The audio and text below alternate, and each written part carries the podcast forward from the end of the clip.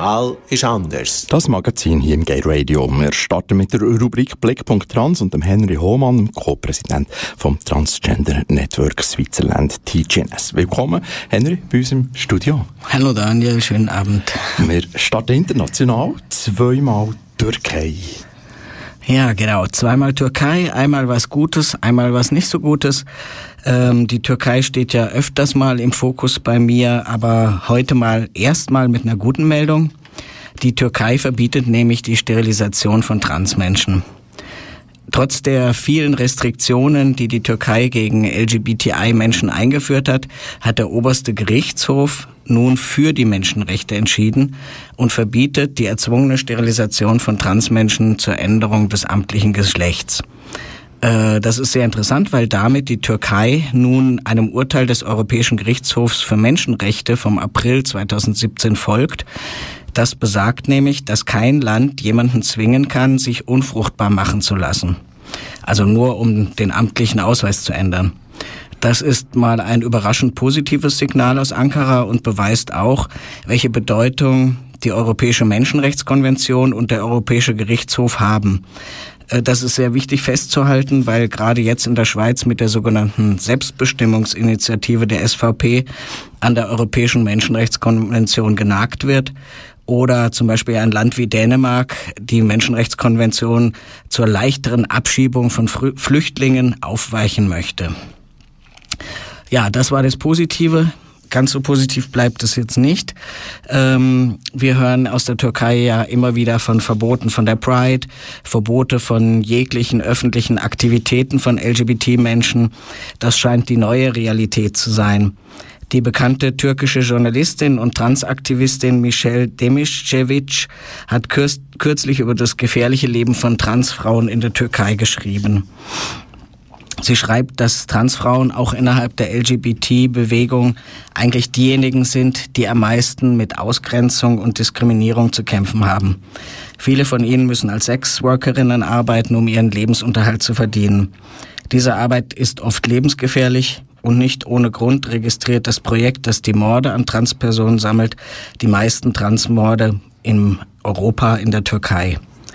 Diese Transmorde sind kein Zufall, sagt Michel. Sie sind systematische und politische Morde. 2011 zum Beispiel haben Faschisten in Avcılar, einem Stadtteil von Istanbul, einen Brand in einem Hochhaus gelegt und in diesem Haus lebten 36 Transfrauen. Auch wenn es Ermittlungen gegen die Angreifer gab, so kam es doch nie zu einer Anklage. Stattdessen wurden monatelang in der Umgebung die Wohnungen von Transfrauen durch die Polizei versiegelt. Die Frauen wurden obdachlos die Begründung war, sie machen Sexarbeit und das sei hier ja verboten. Vier dieser Frauen lebten und arbeiteten von da an auf der Straße und genau diese vier Frauen wurden später von Männern umgebracht. Auch die staatlichen Medien spielen dieses Spiel mit. Weit verbreitet ist etwa, dass Transfrauen ihre Identität abgesprochen wird. Statt Frauen werden sie als gestörte Männer betrachtet. Oft wird in den Medien dann ihr Männername genannt. Oder die Sexarbeiterinnen werden zu Transvestiten erklärt, ihre Trans ihre Identität als Transfrau wird verleugnet und einfach als Lifestyle bezeichnet. Manchmal werden die Mörder von Transmenschen verhaftet, vor Gericht gestellt und bestraft, allerdings erhalten sie meistens nur das allerniedrigste Strafmaß. Zum Schluss des Artikels, der äh, wirklich lesenswert ist, kommt Michelle auch noch auf die LGBT-Community zu, zu, sprechen. In den türkischen LGBTI-Vereinen und Organisationen würden sich die Diskussionen doch hauptsächlich um die Betroffenheiten und Probleme schwuler Männer drehen. Transgender- und Intersex-Personen haben mit dieser männlichen Dominanz zu kämpfen und gehen dabei meist unter. Und gerade den letzten Satz kann man vielleicht überall unterstreichen, denn auch in der Schweiz ähm, werden die Medien und das Interesse schnell leiser, wenn es um Trans- oder Interthemen geht oder auch um lesbische Frauen. Gender Marketing ist das nächste Stichwort bei uns hier im Blickpunkt Trans. Was hat Gender Marketing mit Trans zu tun? Ja, eine ganze Menge oder auch gar nichts, je nachdem, wie man es so sieht. Also wir, wir merken ja alle, dass es mehr und mehr immer absurdere Produkte im sogenannten Gender Marketing gibt. Also zum Beispiel Überraschungseier für Mädchen, Überraschungseier für Jungen, Stifte für Männer, Stifte für Frauen. Ähm, ja, selbst Bastelkleber zum Beispiel, den gibt es in zwei Varianten, einmal in der rosa Dose, einmal in der blauen. Aber was ist Gender Marketing eigentlich? Das ist, wenn man es abstrahiert, eigentlich nichts anderes als die willkürliche Aufteilung von Menschen in Gruppen, meistens eben in Mädchen und äh, Jungs oder Frauen und Männer. Doch was passiert dabei mit den Leuten? Man hat äh, vor zehn Jahren etwa ein sehr interessantes Experiment mit Vorschulkindern gemacht und sie in zwei Gruppen eingeteilt nach Farbe ihres T-Shirts, nämlich die roten und die blauen. Und es zeigte sich, dass diese Gruppenzugehörigkeit plötzlich ganz großen Einfluss hatte auf die Interessen und das Verhalten der Kinder. Ähm, die Erzieherinnen sprachen die Kinder auch immer entsprechend an, also zum Beispiel Guten Morgen, ihr Blauen, ähm, Hallo, ihr Roten. Und als die Kinder später befragt wurden, zeigten sie sich, zeigte sich, dass sie viel lieber mit Kindern aus derselben Farbgruppe spielten und auch die Spielsachen lieber mochten, die in ihrer Gruppe bevorzugt wurden. Und je stärker immer wieder diese Farben benannt wurden, umso stärker waren die Vorlieben ausgeprägt. Also jetzt muss man mal Farben übertragen auf Blau und Rosa oder eben auf männliche und weibliche Sachen. Und man merkt dann, dass das Gender Marketing eben auch Kinder wie eben auch Erwachsene in zwei Gruppen nämlich nach Geschlecht einteilt und sie immer wieder zwingt, sich zu positionieren. Also beim Anziehen, beim Essen, beim Schulranzen kaufen, beim Lesen oder äh, einfach so in der Schule. Es zwingt sie aber auch, sich abzugrenzen von dem, was die jeweils andere Gruppe spielt. Also Mädchen machen das nicht, weil das sind ja Jungsspielsachen. Das kannst du nicht nehmen, sowas. Ähm, und damit wird so eine Art Prozess in Bewegung in Gang gesetzt. Je mehr solche gegenderten Produkte auf den Markt kommen, desto größer wird dann auch das Bedürfnis, sich abzugrenzen und genau diese Gruppen äh, zugehörigen Produkte zu kaufen. Also man will die dann haben. Und das Schlimme ist halt, die Leidtragenden für diese Sachen sind nicht nur Mädchen und Jungen im Allgemeinen, sondern ähm, denen wird also eine Welt präsentiert, die von den Erwachsenen vorsortiert ist, eben in sozusagen rosa und hellblau. Aber die Leidtragenden sind auch Menschen, die sich nicht geschlechternormativ verhalten, die trans sind und denen somit ständig die Flügel gestützt, gestutzt werden, wenn man das so äh, formulieren möchte. Also Kinder, die nicht in diese Erwartungen ihrer Gruppe, das heißt des Geschlechts passen, merken daher schon sehr früh, ähm, dass sie anders sind, dass sie unpassend sind.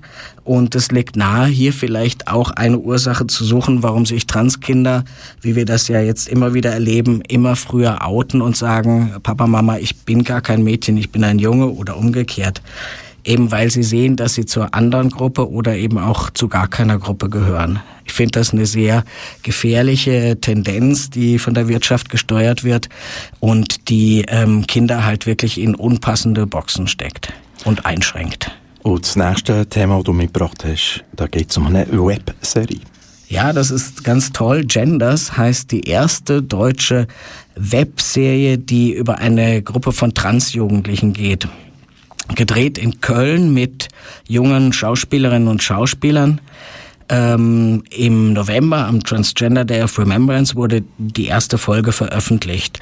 Mittlerweile gibt es drei Folgen, das heißt jeden Sonntag gegen 19 Uhr, sprich jetzt, wird eine neue Folge von Genders veröffentlicht. Man findet die äh, einzelnen Folgen auf dem YouTube-Channel Channel Querblick, also quer mit Doppel-E. Ähm, dort gibt es neben den bislang veröffentlichten Folgen dann auch noch kleine Videos der einzelnen Protagonistinnen, ähm, die über ihre Teilnahme äh, an der Serie berichten, welchen Charakter sie verkörpern und so weiter.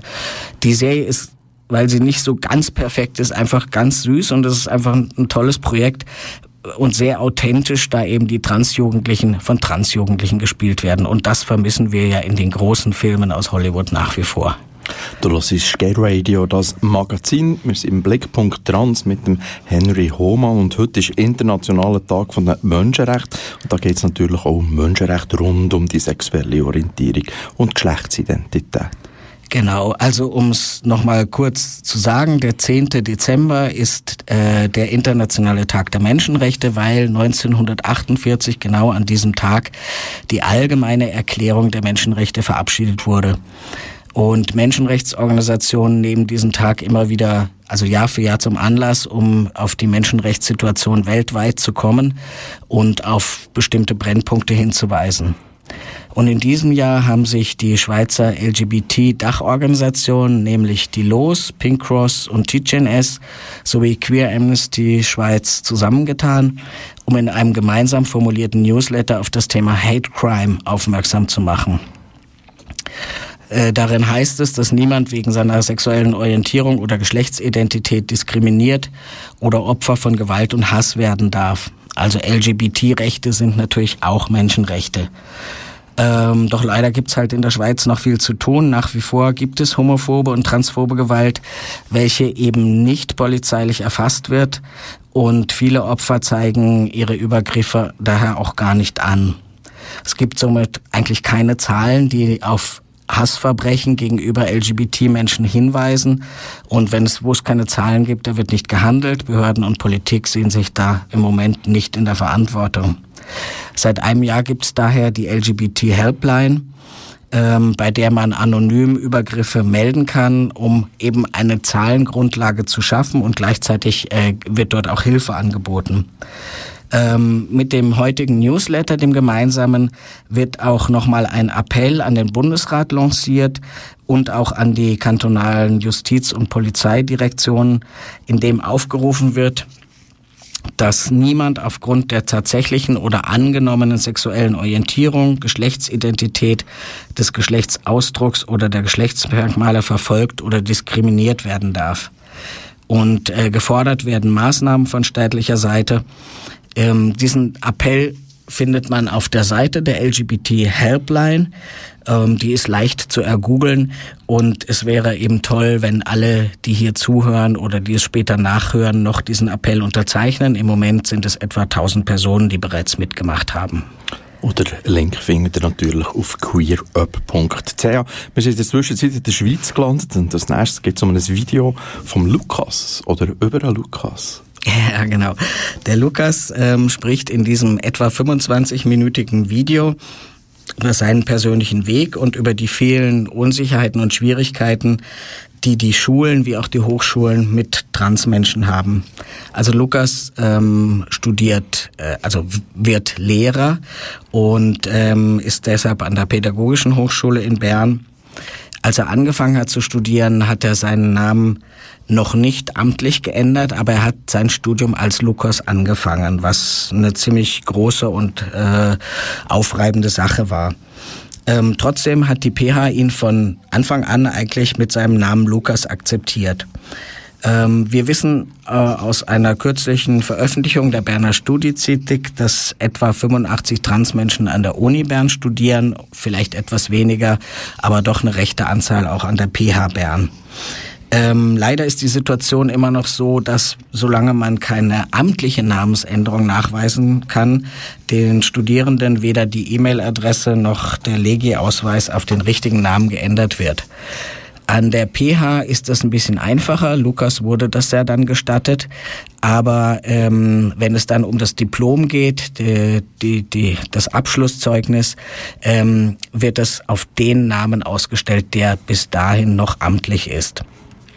Rein rechtlich gesehen wäre es aber kein Problem, bereits den Namen auf den eigentlichen neuen Namen auszustellen.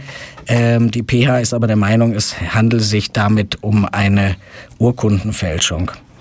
Ähm, wenn man also ein Diplom hat auf einen Namen, der eigentlich nicht mehr der gültige ist, dann wird man eben, wenn man sich bewirbt, immer wieder gezwungen anzugeben, warum das so ist. Das heißt, man wird immer wieder zu einem Zwangsouting gezwungen. Der Lukas hat seinen Namen inzwischen rechtskräftig geändert. Trotzdem hat er immer noch Schwierigkeiten, mit verschiedenen Schwierigkeiten zu kämpfen, wie er in seinem Video schildert, zum Beispiel in den verschiedenen Praktika, die er machen musste. So wurde ihm zum Beispiel nahegelegt, sein erstes Praktikum doch noch als Frau zu absolvieren. Äh, also so nach dem Motto, das sei doch für alle das Einfachste. wenn er als Frau auftritt, weil ähm, ja so richtig männlich käme er ja vielleicht doch nicht rüber und so. Und ähm, was heißt das? Also für alle wäre es das Einfache. Nein, für Lukas wäre es natürlich nicht das Einfachste, weil er wäre dann gezwungen gewesen, seine Identität wieder zurückzustellen, zu verheimlichen. Ähm, zum Thema Urkundenfälschung, das ist noch wichtig zu sagen, dass es eben keine Urkundenfälschung ist, wenn die Uni das Diplom ausstellt auf den neuen richtigen Namen. Ähm, der, man ist eigentlich nur verpflichtet, den amtlichen Namen, wie er in den Ausweisen zu steht, ähm, äh, da, wo es wirklich um staatliche Dokumente geht. Und das ist ein Diplom eben nicht. Also die, äh, die Unis und die Fachhochschulen dürfen ruhig mutiger sein, wenn es um die Akzeptanz von Transstudierenden geht. Und wenn man den Lukas kennt, ist es eigentlich ziemlich komisch, wenn er als Frau durchs Leben müsste. Ja, eben. Na, jetzt, jetzt sowieso nicht mehr. Jetzt ist ja sozusagen alles gut, aber äh, ist es eben nicht, weil die Probleme gehen ja weiter. Ein Coming-out ist wie Duschen, man muss es fast jeden Tag machen. Mhm. Also für die Leute, die regelmäßig duschen, ist das doch eine klare Sache. Ähm, aber wie das mit dem Coming Out ist, das ist vielleicht nicht allen klar. Ähm, es geht um einen sehr netten Artikel über James, der auf Watson erschienen ist. Ähm, der schreibt über sich, das erste Coming Out hat man immer vor sich selber. Aber auch dann hat man die Coming Outs überall. Und überall, das heißt eben für James, der jetzt noch sozusagen mitten in dem Prozess steckt, das heißt an der Uni, in der Arztpraxis, wie wird man aufgerufen, äh, im Schwimmbad, in der Garderobe, beim Familienfest, welche Tante weiß es schon, welcher Großvater noch nicht und so, beim Bewerbungsgespräch oder auf dem Flugticket, überall halt. Äh, James berichtet in diesem wirklich tollen, sehr coolen Artikel über sein mühsames Freischälen seiner eigenen Transidentität. Er hat nämlich und das beschreibt er sehr schön, eine lange Entwicklung durchlaufen. Er sah sich erstmal noch als jugendliche Person anders als die anderen. Ein Gefühl, das die meisten von uns wahrscheinlich kennen. Dann hat er gemeint, er sei ein bisexuelles Mädchen. Dann hat er sich herausgestellt, dass er doch eher ein bisexueller Transmann ist. Und jetzt verwendet er noch diverse andere Labels, um sich genauer zu beschreiben.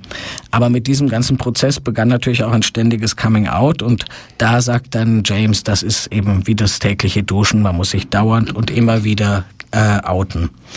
Ähm, das ist einfach, ich finde es einen wichtigen und tollen Artikel über einen jungen Transmann, der extrem positiv mit seinem Transsein umgeht, äh, auch wenn es immer wieder Phasen gibt, wo man mal ein bisschen stoppen muss und wieder Kraft sammeln muss, um die nächsten Coming-outs oder Duschen anzugehen. Grossartig, in der Stadt Genf ist eine Transperson ins Stadtparlament gewählt worden. Ja, das ist eine wirklich tolle Sache. Ich berichte ja immer wieder über Transpersonen aus dem Ausland, die Mitglieder von Regierungen oder Parteivorsitzende oder in Stadtparlamenten ganz vorne dabei stehen. Aber heute freue ich mich besonders, dass ich eben so etwas auch mal aus der Schweiz berichten kann. Annick Ecoye ist die erste Transfrau im Stadtparlament von Genf nach Alex Recher, der im Gemeinderat von Zürich sein Coming-out hatte, was jetzt schon zehn Jahre her ist, ähm, kann sich jetzt die Schweizer Trans-Community über eine weitere Transperson, die also sichtbar in einem Stadtparlament amtiert, freuen. Annik versteht sich selbst als Transfeministin und wird sich insbesondere für diese Themen auch einsetzen. Dass sie es nicht nur als Transfrau, sondern auch als Frau nicht leicht haben wird, zeigen erste Reaktionen auf eine Debatte, bei der sie und zwei weitere Frauen sich sehr engagiert haben. Von einer Person wurden sie auch, wurde sie, also Annik, auf Facebook als Transe angemacht und die beiden anderen Frauen wurden ebenfalls sexistisch und rassistisch beleidigt. Also von Toleranz oder Akzeptanz sind solche Reaktionen noch weit entfernt und ich denke, sie muss noch lange ein dickes Fell haben und äh, versuchen gut mit diesen, mit solchen Reaktionen umzugehen, ähm, bis wir wirklich davon gar nicht mehr stolz sein müssen, dass eine Transperson in irgendeinem Stadtparlament ist, weil es einfach total normal ist. Er, sie, was oder wenn das Geschlecht nicht fix ist? Das ist ein ganz tolles Video für Schulen gemacht von SRF My School heißt diese. Das ist so eine Serie im Internet. Ähm, das ist ja primär für Schulen gemacht, aber es sind neun Minuten Aufklärung über das Thema Trans. Ähm, die sich absolut lohnen für alle, die mal so noch gar keine Ahnung haben oder äh, sich so ein bisschen unsicher sind mit den Benennungen so. Ähm, Hannes Rudolf von der Beratungsfachstelle Trans in Zürich erklärt mal, was das Transsein überhaupt heißt. Und dann wird in dem Video in so kleinen Animationen erläutert, was Geschlechtsidentität ist und was es nicht ist. Also der Unterschied zur sexuellen Orientierung oder dass eine Drag Queen jetzt keine Transfrau ist und solche Abgrenzungen halt. Ähm, wichtig ist auch, dass eine nicht-binäre Person ähm, zu Wort kommt und erläutert, was es heißt, weder Mann noch Frau, sondern dazwischen oder etwas anderes zu sein. Und äh, auch ganz wichtig ist, dass in diesem Schulvideo erläutert wird, dass nicht-binäre Menschen in unserer Gesellschaft bislang kaum sichtbar sind und zum Beispiel im Recht überhaupt nicht vorkommen. Also ich finde, dieses Video geht wirklich recht weit und leistet tolle Aufklärung. Ähm, man kann es ganz leicht im Internet finden. Und ich finde es sehr toll, dass SAF sich auch an TGNS gewandt hat, um dieses Video zu begleiten. Also dass es von einer Transorganisation mit betreut wird, ist enorm wichtig. Und das ist übrigens auch ein Argument für ein Nein zur No-Billag-Initiative.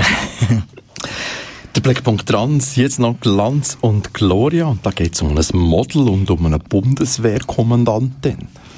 Ja, bei Glanz und Gloria, komischerweise geht's immer um Transfrauen. Ich, ich müsste jetzt mal wieder einen Transmann haben, der so ein bisschen Glanz und Gloria verbreitet. Aber heute geht es um das Model Teddy Quinn Liven.